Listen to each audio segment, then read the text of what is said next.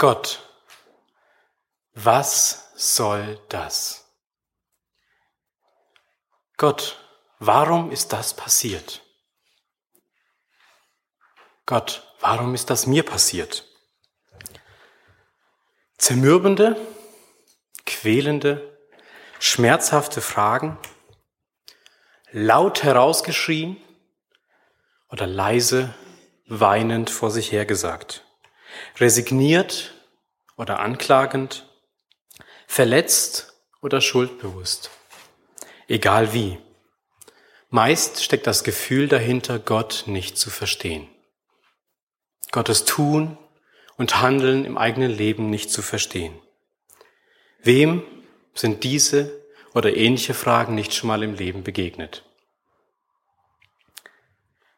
Kein, dem Hauptakteur unserer heutigen Predigt, dem ging es heute, ging es genauso, manchmal zu behaupten.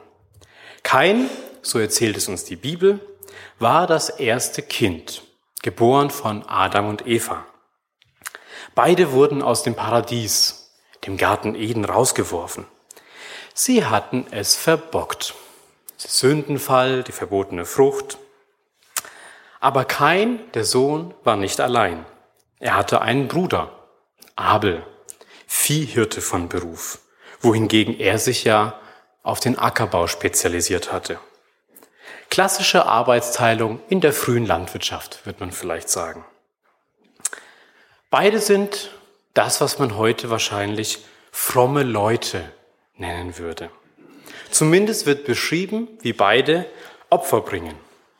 Das war ja damals jetzt nicht unüblich, dass man einen Teil von dem, was man erwirtschaftet hatte, wieder Gott zurück als Opfer bringt. Abel von seinen Tieren und Kain von seinen Ackerfrüchten. Hm, nun werdet ihr es aber wissen. Ganz so harmonisch geht die Geschichte nicht weiter. Während das Opfer von Abel von Gott angenommen wird und bei Gott Wohlgefallen findet, wird das Opfer von Kain abgelehnt. Kain fühlt sich benachteiligt. Gott wollte sein Opfer nicht haben. Und zerfressen von dieser Unverständnis, von dieser Wut, von diesem Neid und Zorn, erschlägt Kain seinen Bruder und wird anschließend von Gott verflucht. Eine spannende Geschichte, die wir heute früh in der Predigt etwas genauer anschauen wollen. Eine Geschichte, mit der ich heute zusammen mit euch auf den Grund gehen möchte. Und ich würde das gerne dadurch tun, dass ich die Schlüsselszene, also die Kernszene in dieser Geschichte, die, wo ich meine, wo alles aufschließt, die würde ich gerne mit euch heute lebendig machen. Ich habe euch dazu per Beamer einen Auszug aus dem Gespräch zwischen Kain und Gott mitgebracht. Und einen Satz habe ich dabei besonders hervorgehoben.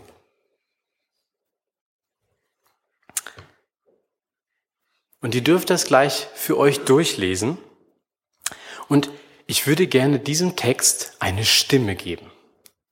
Die Bibel ist geschriebenes Wort, aber was dahinter steckt, ist gesprochenes Wort. Und gesprochene Sprache transportiert so viel mehr. Tonfall, Ironie und verschiedene Ausdrücke. Man kann so viel Unterschiedliches ausdrücken mit ein und denselben Worten. Und meine Frage an euch ist heute früh, wenn ihr diesen Satz seht, den gelb markierten, wie glaubt ihr, hat Gott diesen Satz ausgesprochen? Welchen Tonfall hatte Gott? Was wollte Gott damit sagen? Versucht es euch mal vorzustellen, ganz bildhaft. Und ähm, ich wage es mal, versuch's mal, ich gehe mal mit dem Mikro rum. Und wenn jemand meint, er würde es gerne sagen, dann gebe ich euch das Mikro und ich bin gespannt zu hören. Wie glaubt ihr, hat Gott diesen einen Satz gesagt? Welcher Tonfall steckte da dahinter? Okay? Probieren wir es mal aus.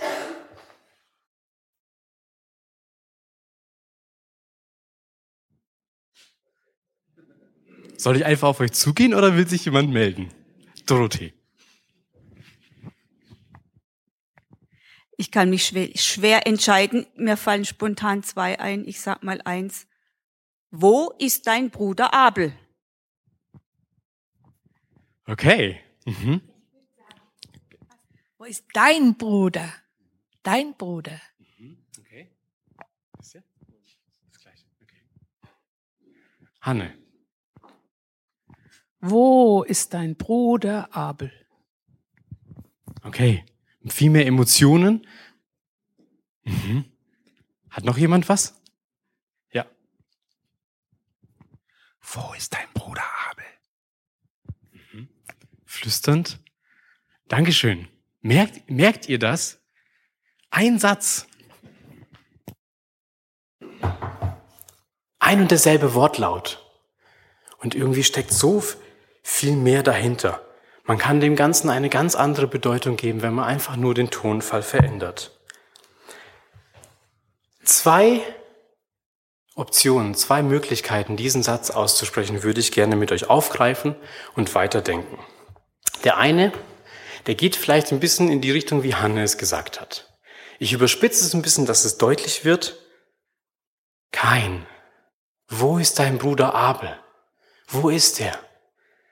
Mitfühlend, voller Emotionen, fast schmerzverzerrt, fragt Gott hier Kain nach seinem Bruder. Kain, wo ist dein Bruder? Was ist mit ihm passiert? Gott weiß natürlich, was mit Abel passiert ist. Gott will Kain hier die Gelegenheit zur Beichte geben. Die Gelegenheit hier, ein Schuldeingeständnis zu geben, um damit auf Milde zu hoffen. Gottes Liebe und Nachsicht wird nicht einmal durch einen Mord abgeschnitten. Selbst dem Mörder kommt Gott hier entgegen. Der Schuldige in dem System ist einzig und alleine Kein. Ganz klar. Kein hat sich von seinen Gefühlen, vom Neid, vom Zorn, von seiner Wut treiben lassen und ein schändliches Verbrechen begangen. Mord in der eigenen Familie, Mord am eigenen Bruder, Mord aus niederen Beweggründen. Das gäbe heute lebenslänglich. Kein ist hier selbst schuld, ganz klar. Natürlich, die Ablehnung Gottes von seinem Opfer, das ist jetzt nicht so ganz nachvollziehbar. Aber Gott ist doch die Gerechtigkeit in Person, oder? Er wird seine Gründe gehabt haben. Er hat sie immer, auch wenn wir Menschen sie manchmal nicht verstehen. Wir sind dazu aufgefordert, Gottes Gründe anzuerkennen. Vielleicht war Kain ja schon in seinem Herzen böse, ich weiß es nicht. Vielleicht hat Kain in seinem Herzen schon diese Wut mit sich getragen. Gott wird schon seinen Grund gehabt haben. Gott ist unfehlbar, ohne Fehler. Wenn jemand einen Fehler gemacht hat, dann ganz klar Kain. Der hat ja auch seinen Bruder ermordet, nicht wahr? Jetzt haben wir aber auch einen anderen Tonfall gehört. Dorothee, vielleicht hast du den noch am ehesten so getroffen. Und auch hier überspitze ich ihn mal ein bisschen. Kein, wo ist dein Bruder Abel? Wenn ich so eine Stimme höre, dann zuckt's in mir zusammen und ich fühle mich wie ein Elfklässler, der von seinem Lehrer ertappt wurde. Gott, der strenge Richter, der hier auf die Einhaltung seiner Gebote pocht. Gott, der sein Geschöpf in einem Verhör mit seiner Schuld konfrontiert, ihn an die Wand stellt. Kein, wo ist dein Bruder Abel? Gott weiß doch schon längst, wo Abel ist. Wieso fragt er ihn hier diese Frage?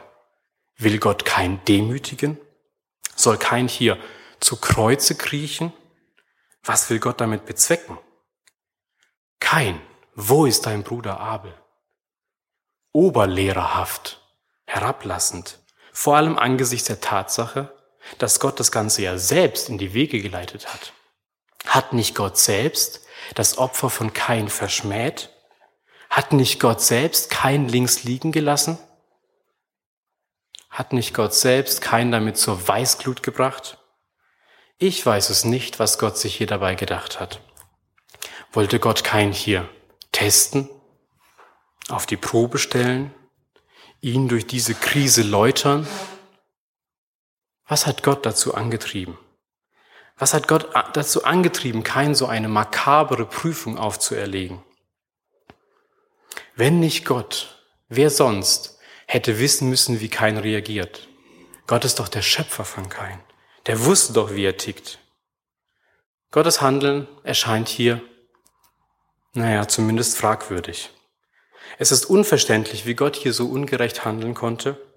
Und noch schlimmer erscheint es, dass Kain hierfür den Kopf hinhalten muss.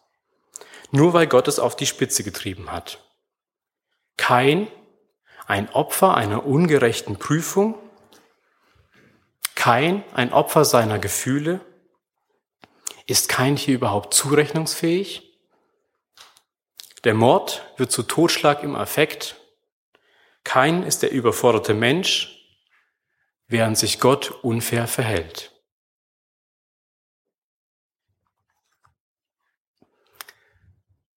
Ein und derselbe Text. Ein und dieselben Worte. Ein und dieselbe Bibel. Nur der Tonfall war unterschiedlich und ein himmelweiter Unterschied. Was so ein kleiner Tonfall alles machen kann. Wie so ein neuer Tonfall der ganzen Geschichte eine ganz andere Wendung geben kann. Kein, wo ist dein Bruder Abel? Wie hat Gott diesen Satz gesagt? Mit welcher Absicht hat der Schreiber des Buches diesen Satz aufgeschrieben? So leid es mir tut, ich weiß es nicht. Ich weiß es schlicht und ergreifend nicht. Ich weiß es nicht, wie Gott diesen Satz gemeint hat. Ich weiß es nicht, mit welchem Tonfall Gott diesen Satz gesagt hat. Ich weiß es nicht. Und ich weiß es auch nicht, wieso Gott Abels Opfer angenommen hat und das von Kain nicht. Ich weiß es nicht. Und je mehr ich mich in meiner Vorbereitung darüber geärgert habe, dass ich das nicht weiß, und das habe ich wirklich, desto mehr bin ich zu dem Schluss gekommen, dass es vielleicht genau so sein muss. Dass es so sein muss, dass dieser Text uns keinen einzigen Grund dafür gibt, auch nicht mal andeutet, warum das Opfer von Abel besser sein sollte wie das von Kain dass sich Theologen seit Jahren, Jahrzehnten, Jahrhunderten darüber streiten und auch nicht einig werden, warum die Geschichte so ablief. Dass einfach keine Lösung zu finden ist. Dass es darauf rausläuft, dass wir es nicht wissen. Diese Geschichte behält ihr Geheimnis für sich und löst diese Spannung nicht auf. Und vielleicht, so meine ich, wird genau dadurch die Unwissenheit diese Spannung, die diese Geschichte in sich trägt, zur lebensverändernden Botschaft für uns heute, für dich und mich. Kein verstand die Welt nicht mehr, als Gott sein Opfer ablehnte. Wie auch wir heute, weil wusste er nicht, warum Gott sich so entschieden hat. Kein wusste nicht, warum Gott sein Opfer abgelehnt hatte und das von seinem Bruder genommen hatte. Bei Kain offenbarte genau das, sein inneres, sein wahres Gottesbild. In dieser Situation wurde sein tiefes, sein echtes Bild von Gott, so wie er wirklich von Gott dachte, wurde das deutlich. In seinem Herzen trug kein ein Misstrauen mit Gott oder mit sich mit gegenüber Gott. Und die erlebte Ablehnung hier durch das Opfer hat es nur noch verstärkt. Das wusste ich doch schon immer. Das war doch klar, dass Gott meinen Bruder mehr lieb hat wie mich. Natürlich. Die Gefühle waren schon längst in ihm gewachsen, waren schon gesät und aufgegangen und das Handeln Gottes bestätigt nur das, was er schon immer von Gott dachte. Jetzt hat er mal Gott richtig ertappt. Jetzt hat sich Gott wirklich gezeigt, wie er ist. Und er merkt gar nicht, wie er in dem, wo er denkt, dass Gott handelt, eigentlich nur in einen Spiegel schaut. Kein meint Gott zu sehen, wie er wirklich ist, und sieht in Wirklichkeit nur in einen Spiegel. In dieser Krise wird kein ein Spiegel vorgehalten. Und in diesem Spiegel kann er sein Gottesbild erkennen, kann er erkennen, wie er wirklich von Gott denkt. In der Situation, wo, wo wir Gott am wenigsten verstehen, wird am deutlichsten, wie wir von Gott denken. In der Situation, wo wir Gott am wenigsten verstehen, wird am deutlichsten, wie wir von Gott denken. Und ich frage mich, Wo ist meine Krise? Wo ist deine Krise? Wo verstehen wir Gott nicht? Und sehen dabei genauso wie kein in einen Spiegel. Ich finde das gar nicht so abwegig. Wie ist denn unser typisches Krisenverhalten? Welche Fragen kommen denn in uns hoch, wenn wir in unserem Leben vor unüberwindbaren Hindernissen stehen, wenn unser Leben durchgeschüttelt wird und, und wir ins Zweifeln kommen? Die eine Variante ist doch, dass wir anfangen, an Gott zu zweifeln. Gott, wieso? Warum? Wieso mir? Warum ist das mir passiert? Das sind Fragen, die versuchen zu verstehen, aber auch Fragen, die den Zweifel an Gott zum Ausdruck bringen. Hinter diesen Fragen liegt ein Misstrauen gegenüber Gott, vielleicht leise, vielleicht auch unbewusst. Und in wachen Momenten würden wir vielleicht sogar über uns selber erschrecken. Und doch sind sie in uns, diese Fragen, und kommen hoch. Dahinter liegt ein Gottesbild, welches vor allem die Allmacht Gottes betont. Gott ist groß, allmächtig und weit, weit weg. Und ich bin so klein. Und um mich kümmert er sich nicht. Der Fehler wird bei Gott gesucht. Für meine Krise ist allein Gott verantwortlich. Er hätte mich doch davor bewahren können. Ist er nicht der Schöpfer? Ist er nicht der Herrscher dieser Welt? Ich habe ihm immer treu gedient, immer nach meinem Besten bemüht. Und jetzt das? Was soll das?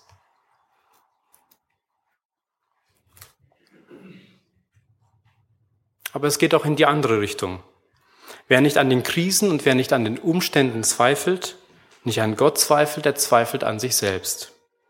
Wir fangen an, uns zu hinterfragen, uns selbst, bei uns nach unseren Fehlern zu suchen. Was habe ich falsch gemacht? Wo habe ich mich falsch entschieden? Habe ich gesündigt? Will Gott mich prüfen, meinen Weg umleiten? Man sucht bei sich die Fehler und grübelt und grübelt und meistens findet man auch irgendwas. Irgendwas gibt's immer, wo man falsch gemacht hat. Und wenn was schief läuft, dann habe ich selber verbockt. Na klar. Und muss es selber auch ausbaden. Gott hat damit nichts zu tun. Im Gegenteil, Gott ist doch perfekt. Gott hat doch keine Fehler. Ich habe die Fehler. Und ich muss die Folgen ausbaden. Tief in unserem Innern wirkt dabei ein Gottesbild, welches Gott als den Perfekten, und den Gerechten darstellt. Vielleicht aber auch jemand, der unnahbar ist, dem man sich nicht nahen kann. Die Fehler liegen immer nur bei mir. Und die Frage nach dem Warum endet immer nur in der eigenen Nabelschau. Bis hin dazu, dass man irgendwann darüber zerbricht, nicht mehr kann. Überfordert, resigniert und desillusioniert über die eigene Sündhaftigkeit zerbricht man an sich selbst. Im Extrem, in der Reinform sind keines von diesen beiden Gottesbildern gut und gesund. Beide haben Stärken und beide haben Schwächen, Vor- und Nachteile. Aber es geht hier nicht darum, das eine über das andere zu stellen, eins besser zu finden wie das andere, genauso wenig wie diese Geschichte die Opferwahl von Gott begründet. Genauso wenig begründet diese Geschichte auch das eine Bild oder das andere Bild. Nein, diese Geschichte will uns zum Spiegel werden indem wir unser Bild von Gott selber erkennen. Diese Geschichte will uns vor Augen führen, wie wir selber von Gott denken. Richtig und falsch sind hier da keine guten Kategorien. So gesehen ist jedes Bild von Gott falsch. Es gibt kein einziges Bild, was Gott in seiner Fülle, Allmacht, in seiner Größe fassen kann. Gott ist größer wie jedes Bild, was wir von ihm haben. Ein weiser Mann hat das mal so ausgedrückt.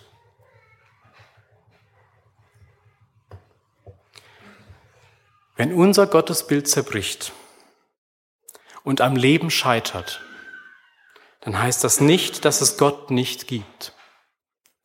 Es heißt nur, dass Gott anders ist, wie wir ihn bisher gesehen haben. Wenn unser Gottesbild zerbricht und am Leben scheitert, dann heißt es nicht, dass es Gott nicht gibt. Es heißt nur, dass Gott anders ist, wie wir ihn bisher gesehen haben. Kein ist hier an seinem Gottesbild zerbrochen. Ihn hat sein Gottesbild in die Irre geführt. Er hat sich so tief darin verrannt, dass Gott für ihn nur noch so und so war und nicht anders. Wo sind wir Gefangene unserer Gottesbilder? Wo sind wir gefangen darin, wie wir Gott sehen und wissen ganz genau, wie Gott handelt und tut, nämlich so und so und nicht anders? Meine größte Dunkelheit, die größte, die größte Ferne von Gott habe ich in der Zeit erlebt, wo ich gemeint habe, Gottes Wirken zu verstehen. Wo ich dachte, ich wusste, wie es läuft. Ich wusste, wie Gott mir begegnet. Wo ich mir ganz sicher war.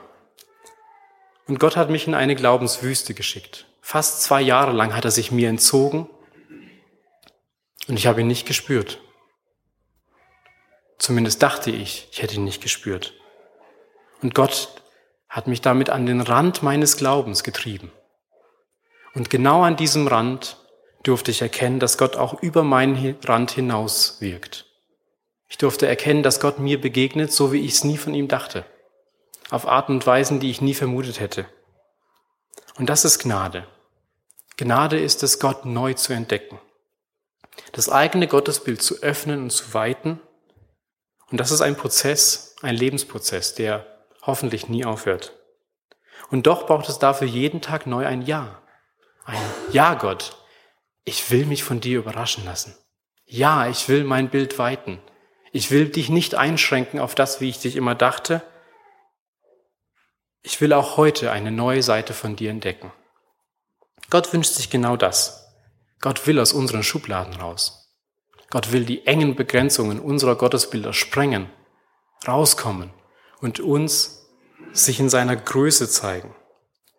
Gott will dich überraschen. Gott will dir Gutes tun, mit dir Neuland betreten. Und Gott will dir zeigen, dass er doch so viel größer ist, wie du immer von ihm dachtest. Er wartet nur darauf, dass du auch willst. Amen.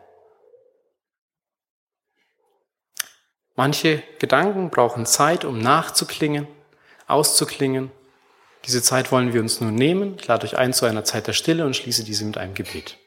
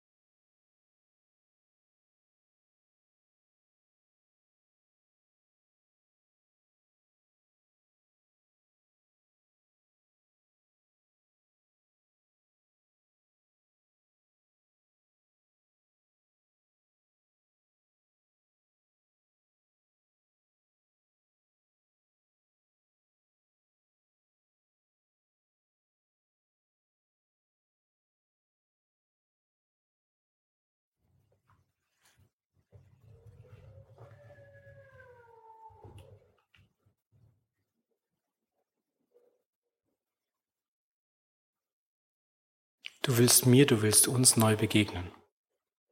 Und dafür danke ich dir. Du willst rauskommen aus diesen Schubladen, die wir dir gebaut haben.